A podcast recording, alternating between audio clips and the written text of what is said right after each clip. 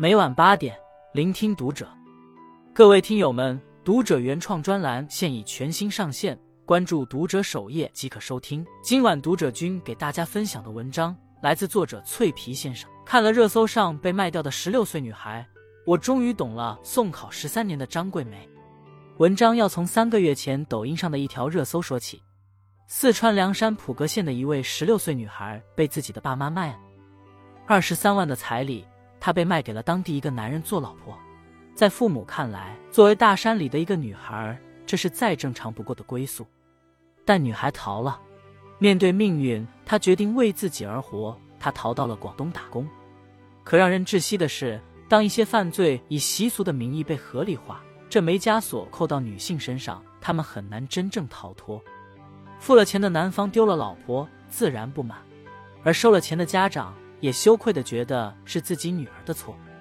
于是，一拍即合，一方提供方位，一方带人千里迢迢追到了广东。他们找到了女孩工作的地方，强行带她回家。自始至终，没有人问过她想要的是什么。返程路上，途经一个高速服务区，女孩假借上厕所的名义，得以再次逃出，寻求工作人员的保护。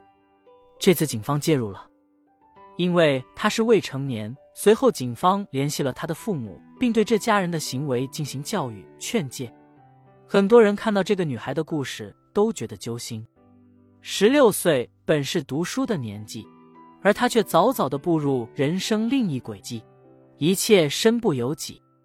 为什么时隔许久，突然想起这条新闻？因为前天高考第一天，我们又看到了张桂梅在送考。今年是张桂梅送考的第十三个年头，也是张桂梅创办华坪女中的第十五个年头。又一批女孩被张桂梅从大山中的家里抢进了学校，又一批女孩被张桂梅送进考场，也送上了另外一种人生。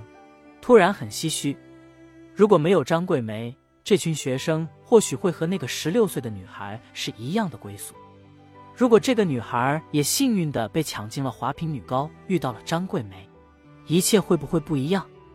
一九九六年至今，张桂梅做过最多的一件事就是去大山里抢孩子。过往的教育生涯让她发现，贫穷落后的地方其实有着另一套运转规则，而这套规则之下，牺牲的是无数女性。早前她负责的福利院里，男孩大多只有残疾才会被遗弃。而健全的女孩却被一个又一个的丢在门口，她带过的班级，上课的女孩一个个消失，成绩再好也没用，不是被父母扣在家里干活，就是早早被安排好了嫁人换彩礼。山里本就极其有限的资源，永远不会向女性倾斜。一代代贫瘠思想、落后习俗的循环，只能让他们永远被困在大山。想要改变一个人简单，但想要扭转愚昧的思想。太难太难，但再难也总要有人去做。而张桂梅能想到的唯一办法，就是让他们读书。从二零零二年开始，张桂梅就拿着自己得来的一切荣誉，到处乞讨，求大家帮忙帮她办一所女子高中。二零零八年，在政府的支持下，华坪女子高中才真正建立。从那时起，她就开始了漫漫抢人之路。她在路边。碰到放牛的女孩，会冲上去拉住她，要她跟自己去读书。她走进深山，挨家挨户的家访。对于那些因为没钱只能无奈放弃读书的女孩，他说：“跟我走吧，咱们把书读出来。”对于那些阻挡的父母，他斩钉截铁：“我不要你一分钱，但这个孩子我是一定要领走的，一定要让他读书。”他挡在愚昧和女孩中间，将女孩们从大山中抢了过来。这十几年时间，超两千名女孩被他从大山中抢到了学校。但是张桂梅的书没那么好读。素质教育的当下，张桂梅的学校是高端教育人士们不耻的填鸭。每天凌晨五点，张桂梅会打着手电筒，拿着喇叭催促着学生起床晨跑读书。就连吃饭的时间，她都精密算过，从教室到餐厅跑步需要三分钟，吃饭时间每顿十分钟。一天的学习直到深夜十二点才会结束，每周放假只有三小时。宿舍熄灯后，门不能关，手机不能玩，不能聊天。可以说，这里的孩子每天只有苦学、刷题。在教育专家们看来，张桂梅的教育方法有着近乎变态的偏执，但张桂梅却说她别无他法。这里的孩子基础太差，倘若她不把他们的每一分每一秒都计算好，他们就会把时间浪费在别的事之上。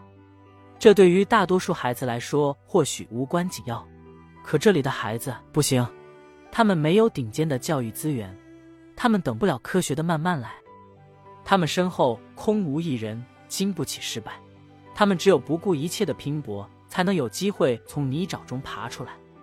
他不在乎大家怎么骂他，他也心疼孩子们的苦，但是再苦再累，他们也必须要先走出去。从二零一一年起，华坪女高已经连续十几年综合上线率为百分之一百，一本上线率保持在百分之四十以上，高考成绩综合排名位居丽江市第一。从这里走出去的学生走进了全国各所大学，大山里的女孩走出了大山，变成了老师、医生、警察。纵然他们用的是最笨的办法，走的是最累的路，但读书真真实实、彻彻底底的改变了他们太多人的命运。张桂梅的存在带动了大山女孩的觉醒，但也让一些人破防。有人骂她，凭什么只招女学生？这就是歧视男学生。有人坚定的认为生娃比读书重要一万倍。看着这样的言论，或许才能更懂张桂梅为何如此偏执。她可能用了一个极端的方式，但或许这也是她当下想到的对他们最好的选择了。早前，他的一位学生毕业后回学校捐款，被他黑着脸轰了出去。因为这个女孩好不容易被他送出去了，却最终选择了做一名全职太太。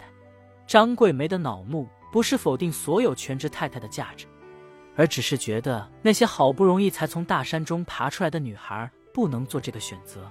她们不一样，她们经不起试错的代价。好不容易为学生们争取来一次主动权，学生们不能又回到了原点。华坪高中还有个潜规则：高考完不允许回校，回来他也不见。